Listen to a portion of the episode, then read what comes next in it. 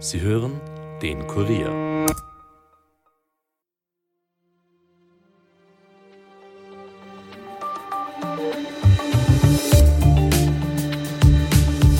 Die Gerichtsverhandlung gegen Ex-Kanzler Sebastian Kurz und seinen ehemaligen Kabinettschef Bernhard Bonelli geht in die finale Runde. Diesen Freitag dürften im Falschaussageprozess die Urteile fallen. Welche Urteile das sein könnten, darüber wird heftig diskutiert.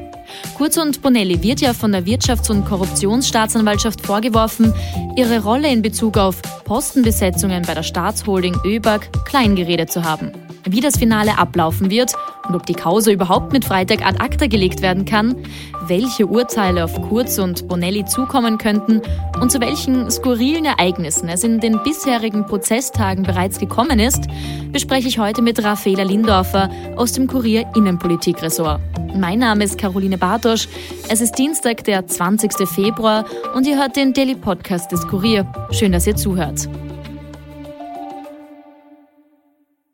Diesen Freitag soll es endlich soweit sein. Die Urteile für Sebastian Kurz und Bernhard Bonelli sollen fallen. Bevor ein etwaiges Urteil gesprochen wird, geht es aber nochmal in einen langen Prozesstag, um noch offene Fragen auszuräumen. So soll etwa nochmal Thomas Schmidt, also der ehemalige Vorstand der Staatsholding ÖBAG und Hauptbelastungszeuge, befragt werden.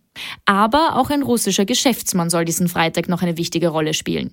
Welche das ist, warum in dem Prozess überhaupt russische Geschäftsmänner eine Rolle spielen und welche Urteile auf Sebastian Kurz und Bernhard Bonelli zukommen könnten, bespreche ich jetzt mit meiner Kollegin Raffaela Lindorfer aus dem Kurier Innenpolitik-Ressort. Hallo Raffaela.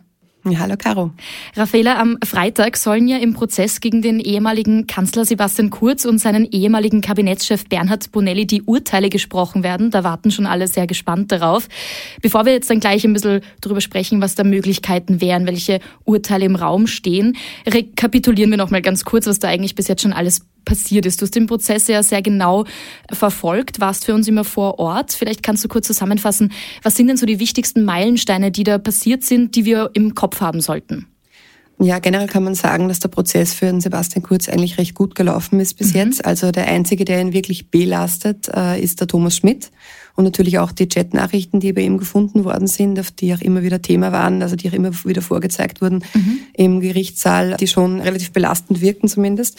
Allerdings die Zeugenaussagen, also da geht es auch konkret um die Aufsichtsräte der ÖBAG, es geht um die Staatsholding ÖBAG und um die Postenbesetzungen die haben alle eher den Kurz entlastet. Mhm. Also die haben alle gesagt, sie sind jetzt irgendwie nicht beeinflusst worden bei ihrer Wahl, also wer Vorstand werden sollte, dass es auch keine schon immer wieder Zurufe gab, aber jetzt nichts direkt vom Sebastian Kurz. Und wenn, dann war eher die Rede von, das Kanzleramt hat das und das wollen und das Kanzleramt hat sich so und so eingemischt. Also grundsätzlich, wie gesagt, eigentlich relativ gut für ihn gelaufen. Spannend war beim Hartwig Löger, der damals ja Finanzminister war und tatsächlich die Entscheidungen also formal getroffen hat. Das, was er gesagt hat, war eher im Sinne von Sebastian Kurz, also in, zu, zu seinem Vorteil.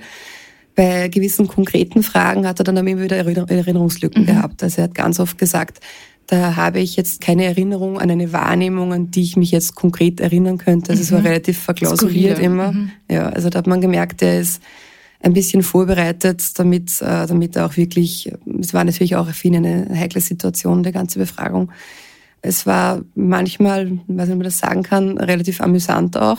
Mhm. Da ist mir besonders aufgefallen der Gernot Blümel, der ja am Anfang auch ein bisschen aufgeregt war, glaube ich, was ja total verständlich ist. Später dann aber sich ein paar ganz lustige Wortgefechte mit der WKStA geliefert hat. Mhm. Ja, zum Beispiel den Oberstaatsanwalt, bei der WKStA immer wieder Staatsanwalt genannt und dann Herr Staatssekretär.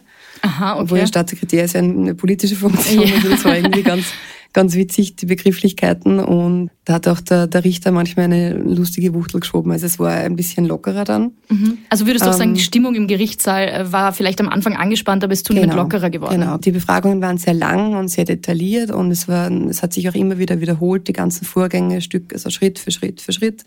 Aber es war dazwischen schon auch einmal ähm, lockerer. Also mhm. man hat auch gemerkt, die Verteidiger sind natürlich sehr angriffig. Aber wenn man in den Pausen hat man sie auch mal gesehen, wie sie mit den WKStA-Leuten zusammengestanden sind und auch einmal getratscht haben oder mhm. irgendwie, also es war jetzt nicht äh, total bierernst die ganze Zeit. Das war irgendwie ganz angenehm. Ja, weil du jetzt gesagt hast, äh, für Kurz ist es eigentlich besser mhm. gelaufen als gedacht. Heißt mhm. im Umkehrschluss auch für Bonelli ist es besser gelaufen als gedacht?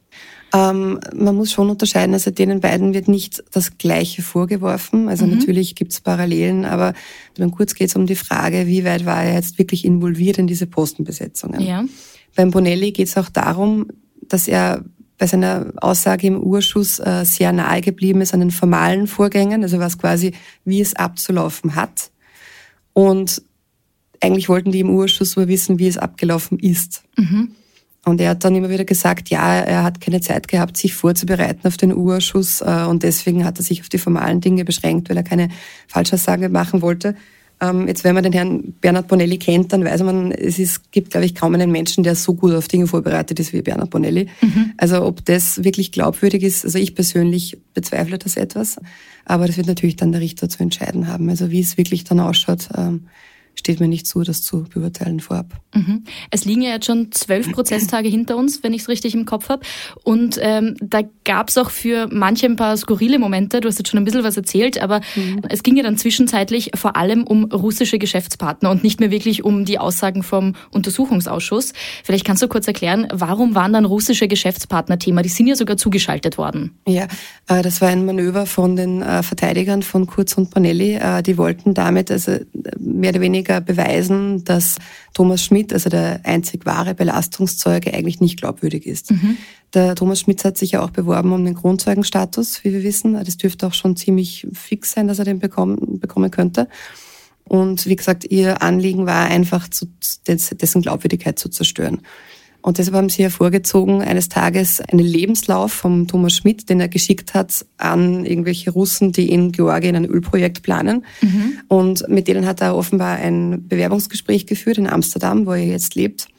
Und denen soll er gesagt haben, dass er von der WKStA so stark unter Druck gesetzt wurde und dass er nur mit ihnen gesprochen hat und mit ihnen kooperiert, weil er, weil er gut aus der Sache herauskommen möchte was auch viele verwundert hat, warum dann der Richter wirklich zugelassen hat, dass die geladen werden als Zeugen. Weil, wie gesagt, eigentlich geht es ja jetzt nicht um den ja, Schmidt. Eigentlich geht es um was anderes, ja. Genau, der ist ja nicht beschuldigt, sondern eigentlich ist ja, ja. Beide Russen waren eigentlich geladen, die sollten per Video zugeschaltet werden aus äh, Moskau. Gekommen ist dann nur einer. Mhm. Der zweite hat sich irgendwie spontan nicht wohlgefühlt und hat abgesagt. Und der hat in seinen Aussagen das Ganze ein bisschen relativiert also er hat schon gesagt, dass der Schmidt von starkem Druck gesprochen hat, aber dass er irgendwelche Lügen erzählt hätte oder dass er quasi der WKStA ja, was erzählt hat, was nicht passiert ist tatsächlich.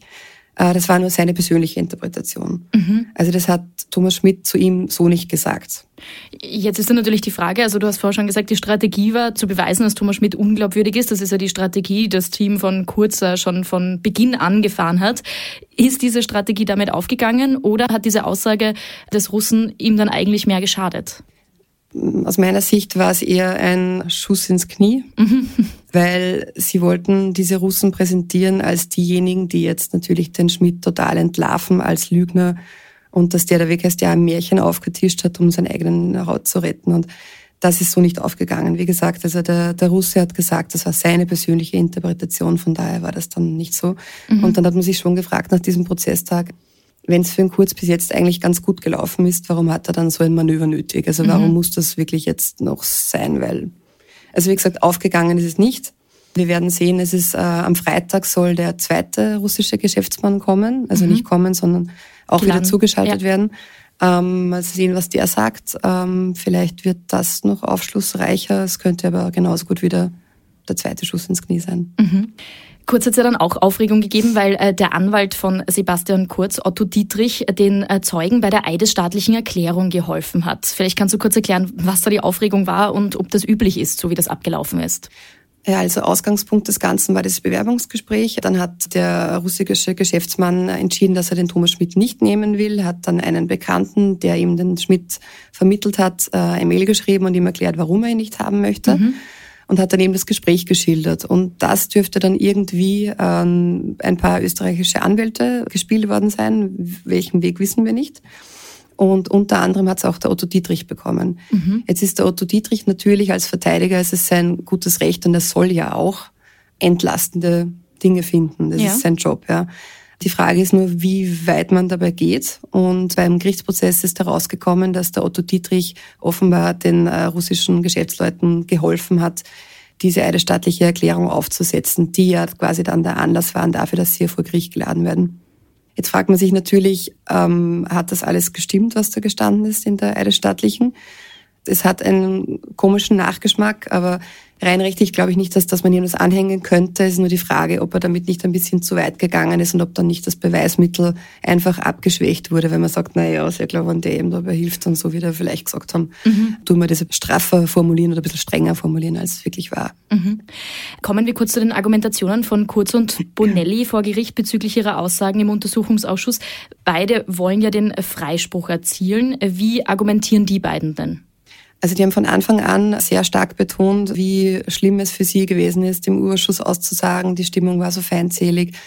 Die Abgeordneten wollen ihnen auf jeden Fall was anhängen. Die suchen nur nach einer Gelegenheit, sie anzuzeigen. Also diese Angst und diese Feindseligkeit haben sie sehr stark betont. Mhm. Offenbar mit dem Ziel, mit der Strategie, was ihnen ja total zusteht. Also das ich bewerte das jetzt nicht negativ, dass sie auf einen Aussagenotstand hinweisen. Mhm, vielleicht kannst du gleich kurz erklären, was bedeutet denn überhaupt der Aussagenotstand? Das ist ja ein doch sehr technischer Begriff. Ja, also ein Aussagenotstand ist äh, sehr vereinfacht gesagt, wenn ich jetzt was gefragt werde ja.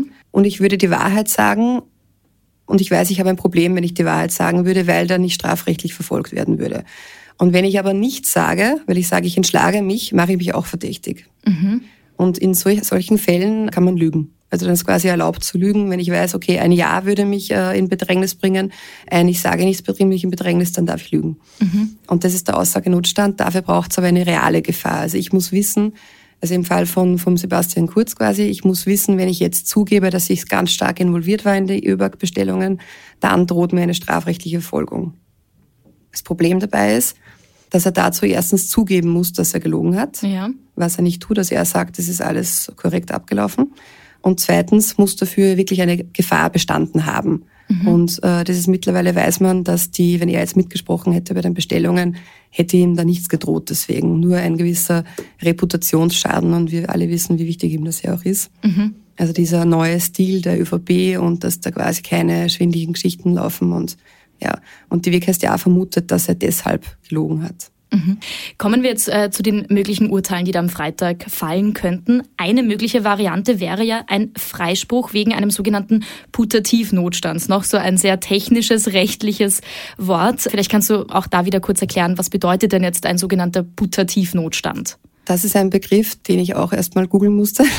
Äh, er ist vor ungefähr drei, vier Wochen ist er aufgepoppt und seitdem immer mehr Strafverteidiger, die natürlich den Prozess mhm. auch verfolgen, erwähnen diesen Putativnotstand auf einmal. Vorweg, de facto gibt's das, aber, aber es ist noch nie angewendet worden. Mhm. Also es wäre ein völliges Novum, wenn es jetzt wirklich passiert. Und der Putativnotstand ist im Gegensatz zum Aussagenotstand, zum normalen, ähm, dass der Betreffende nur quasi geglaubt haben muss, es könnte ihm etwas drohen. Mhm. Also wie gesagt, beim Aussagenotstand muss eine reale Gefahr bestehen und beim Putativnotstand reicht es, wenn ich überzeugt davon bin, aus, aus einem Irrtum heraus, dass mir etwas drohen könnte. Das ist quasi noch eine Stufe komplizierter als das vorher schon. Mhm. Und noch dazu muss gegeben sein, dass es mir nicht zumutbar gewesen wäre, in meiner Angst anders zu handeln. Also es ist sehr kompliziert und wie gesagt, es ist noch nie passiert. Aber wenn man jetzt der Argumentationslinie von Sebastian Kurz folgt, dann wäre es wahrscheinlich das. Mhm. Also, Aber was würde jetzt ein Freispruch mit Putativnotstand äh, oder ein Freispruch wegen Putativnotstand für ihn faktisch bedeuten? Also es wäre ja ein, ein Freispruch, eigentlich das, was ja Kurz und Bonelli wollen, aber eben halt nicht ganz ein Freispruch. Es ist schon ein, ein völliger, es ist ein Freispruch, also ja. Freispruch ist Freispruch. Es hat nur den Makel, dass äh, der Richter dann sagen müsste, okay, ich glaube ihm nicht, dass er im Urschuss die Wahrheit gesagt hat. Ich glaube, er hat gelogen oder etwas weggelassen. Aber ich glaube ihm, dass mhm. er irrtümlich Angst hatte. Und damit wäre quasi in einem Urteil festgegossen, dass Sebastian Kurz äh, ziemlich wahrscheinlich mitgewirkt hat bei diesen ganzen Postenbesetzungen. Und gerade das wollte er ja nicht. Also das würde quasi bicken bleiben. Aber Freispruch ist Freispruch. Okay, also es wäre ein Freispruch, aber halt mit Schönheitsfehler und äh, der könnte den beiden schon sauer aufstoßen, oder? Genau, also imagemäßig äh, würde in das wahrscheinlich nichts reinpassen. Also lieber wäre ihnen sicher ein glatter Freispruch. Auf den glatten Freispruch kommen wir auch gleich zu sprechen, aber könnten äh, Kurz und Bonelli gegen einen Freispruch wegen Putativnotstands dann rechtlich überhaupt vorgehen oder wäre damit dann die Sache erledigt? Damit wäre die Sache erledigt, also es sei denn natürlich, äh, die WKStA legt dagegen äh, ein Rechtsmittel ein. Aber er selber kann sich nicht dagegen wehren. Nein, also das bleibt dann bicken. Wenn er einen Putativnotstand, also Freispruch durch Putativnotstand bekommt, dann bleibt bicken, okay, er war involviert, aber er hatte halt Angst, weil er sich mit den Gesetzen nicht gut auskennt. Mhm. Jetzt hast du schon den äh, sogenannten glatten Freispruch erwähnt, also ein Freispruch ohne Schönheitsfehler, könnte man salopp sagen. Unter welchen Umständen würde denn äh, der in Frage kommen? Ja, nachdem bis jetzt alle eigentlich tendenziell den Kurz eher entlastet haben und der Einzige, der ihn belastet hat, also wirklich belastet hat, war der ähm, Thomas Schmidt, könnte der Richter einerseits sagen, okay, ich glaube dem Thomas Schmidt kein Wort, äh, ich glaube, der ist unglaubwürdig, ich glaube, das ist alles so passiert, wie es die anderen Zeugen gesagt haben, wie gesagt, wenn man einmal absieht von den Erinnerungslücken. Oder er könnte zu dem Schluss kommen, dass gar keine Falschaussage vorliegt, weil einfach das falsch interpretiert wurde. Mhm. Da sind wir jetzt wieder bei dieser Diskussion, die aber eh schon länger ad acta gelegt wurde. War es jetzt ein, als er gefragt worden ist, ob er involviert war, hat er gesagt, na, und jetzt mhm. wissen wir nicht, war das ein Nein oder war es ein, ein flapsiges, wie man den Satz anfängt. Und die Diskussion ist eigentlich schon relativ beendet. Also, dass er dazu kommt, zu diesem Schluss, das halte ich jetzt eher für unwahrscheinlich, aber nicht ausgeschlossen. Mhm. Wer weiß. Es gibt auch noch eine dritte Variante und zwar einen sogenannten Freispruch in Zweifel. Ähm, auch da mhm. wieder kannst du kurz erklären, was das bedeutet, weil jetzt sprechen wir von so vielen unterschiedlichen Freisprüchen, da ist es ein bisschen schwer, den Überblick zu behalten. Mhm. Wie gesagt, Freispruch ist alles, es gibt immer nur die Begründung dazu, mhm. ja. Und der Freispruch im Zweifel ist relativ häufig in Österreich gilt im Zweifel für den Angeklagten. Also ja. wenn auch nur ein kleiner Zweifel bleibt, dass er das wirklich getan hat, dann ist er frei zu sprechen. Das ist einfach unser Prinzip. Da muss wirklich die Schuld schon sehr fix festgestellt sein, damit du einen Schuldspruch kriegst. Ja, und wie gesagt, wenn, wenn Zweifel bestehen und man sagt, okay, nach zwölf Prozesstagen sind wir uns immer noch nicht ganz sicher, man könnte das so und so sehen, dann ist, äh, schlägt das Pendel in die andere Richtung aus und dann wird es ein Freispruch. Mhm. Weil du jetzt auch gerade schon Schuldspruch erwähnt hast, äh, sprechen wir noch kurz darüber. Was würde denn äh, Kurz und Bonelli im Falle eines Schuldspruchs überhaupt drohen? Ähm, Im Gesetz stehen bis zu drei Jahre Freiheitsstrafe, nachdem Kurz und Bonelli aber Ersttäter sind, also sich noch nichts zu Schulden gekommen haben lassen, also noch keine Verurteilung, ähm, wird es eher im unteren Drittel angesiedelt werden wahrscheinlich. Also sagen wir Experten. Also wenn, dann geht man aus von maximal zwölf Monaten, obwohl das schon sehr hoch wäre. Und ja, wenn es unter einem Jahr ist, die Strafe, dann kann auch eine Geldstrafe verhängt werden. Mhm. Jetzt ist natürlich die Frage, am Freitag wird's dann, gibt's dann erst den Showdown, aber kann man schon sagen, welche dieser Varianten am wahrscheinlichsten ist? Gibt's da irgendwie schon so eine Tendenz? Das ist extrem schwierig, also egal mit wem man spricht. Also wie gesagt, dieser Putativnotstand ist jetzt irgendwie neu aufgekommen, mhm. das kursiert sehr stark. Aber wenn man wirklich fragt, was glauben Sie, was es wird, also in der Strafverteidigerszene, dann wirkliche Achselzucken, also Schulterzucken. Mhm. Das Ding ist, der Richter hat wirklich ein extremes Pokerface, also bei dem kann man gar nicht erahnen. Ja. Also keine Sympathien für wen auch immer. Mhm. Alles, was er macht, kann man auch in beide Richtungen deuten. Also beispielsweise, es gibt Leute, die sagen, die Tatsache, dass er so viele Zeugen äh, beantragt hat, zeigt, dass er eigentlich, also so viele Zeugen befragt hat, zeigt, dass er freisprechen will, weil er quasi sich immunisieren möchte gegen die WKStA, die dann sagt, da sind irgendwelche wichtigen Zeugen nicht gehört worden. Man kann aber auch sagen, wenn er schuldig sprechen will, fragt er möglichst alle Zeugen, damit er sich gegen die Verteidigung immunisiert, die dann sagt, sie haben nicht alle Entlastungszeugen gehört. Also man kann wirklich alles in beide Richtungen deuten. Es ist extrem schwierig einzuschätzen. Und der Richter macht so gesehen einen sehr guten Job. Mhm. Ganz kurz noch, wie wird denn dieser Freitag überhaupt ablaufen? Es wird vor allem ein sehr, sehr langer Tag werden. Also es beginnt um 8.30 Uhr. Äh, wahrscheinlich mhm. wird der zweite russische Geschäftsmann den Anfang machen. Dann haben wir noch äh, den Thomas Schmidt, der jetzt ein drittes Mal befragt werden soll. Weil Thomas Schmidt äh, soll dann sich erklären, was es mit diesem Treffen mit den Russen auf sich hatte. Ja. Dann könnte es sein, dass Otto Dietrich befragt wird noch äh, zu den Umständen dieses Treffens mhm. und eben zu seiner Beteiligung, also inwieweit er wirklich mitgewirkt hat bei, bei der eidesstattlichen Erklärung. Genau. Ja. Das hat die WKStA noch offen gelassen, ob sie den noch fragen wollen dazu. Dann gibt's noch Verlesungen, höchstwahrscheinlich von den äh, von Zeugen, die nicht geladen wurden, sondern die nur schriftliche Statements abgegeben haben. Und dann gibt's noch drei Schlussplädoyers, also von, der, von den Verteidigern, äh, Werner Suppern, Otto Dietrich und dann noch von der WKStA. Also, also ein wird, voller Tag. Es wird extrem lange werden, also Open Ends. Mhm. Ähm, Wir sind einmal schon bis 20 Uhr gesessen. Da hat es aber erst um 9.30 Uhr angefangen. Also es wird ein sehr voller Tag werden. Wie wahrscheinlich ist es denn, dass mit diesem Freitag dann die Sache wirklich ad acta gelegt werden kann? Es ist sehr wahrscheinlich, dass ein Urteil gesprochen wird. Ja. Es sei denn, es ist wirklich, es zieht sich alles so lang, dass wir sonst bis drei Uhr früh sitzen würden. Aber natürlich muss man immer noch mitbedenken die äh, Rechtsmittel. Also ich glaube, dass die WGStA einen Freispruch nicht wirklich akzeptieren würde. Also zumindest würden sie sehr stark in Erwägung ziehen, den zu bekämpfen. Und ich glaube, dass die Verteidiger auch keinen Schulspruch akzeptieren würden. Also geht es dann sicher in die zweite Instanz zum Oberlandesgericht und dann sehen wir uns alle wieder. Dann abschließend noch kurz die Frage, äh, was machen Kurz und Bonelli denn eigentlich jetzt sonst so? Also das äh, fragen sich ja auch viele, sie sind ja durchaus aus der Politikszene verschwunden. Ja, es macht sicher den Eindruck, als wäre der, der Prozess gerade hauptberuflich, weil es natürlich auch sehr, sehr viel Zeit in Anspruch nimmt. Ja, Sebastian Kurz ist als Investor tätig mit seiner SK Management GmbH, chattet durch die Welt, er postet auch immer wieder auf Instagram, wo er gerade ist und was er macht. Und der Bernhard Bonelli, wie im Jänner äh, herausgekommen ist, äh, ist Geschäftspartner von Sebastian Kurz. Also Sebastian Kurz, das äh, Unternehmen, ist zu 50 Prozent beteiligt an seinem Startup-Fonds. Also die beiden gehen auch weiterhin gemeinsame Wege. Genau. Raffaella, dann sage ich vielen Dank. Du wirst am Freitag den Prozesstag begleiten und uns auf kurier.at am Laufenden halten. Und wir sind auf jeden Fall gespannt, was rauskommt. Danke dir. Sehr gerne. Der Freitag wird also durchaus nochmal spannend. Und hier gibt's jetzt wie gewohnt noch einen schnellen Nachrichtenüberblick für euch. In London hat am heutigen Dienstag die womöglich letzte Anhörung über eine Auslieferung von Wikileaks-Gründer Julian Assange an die USA begonnen.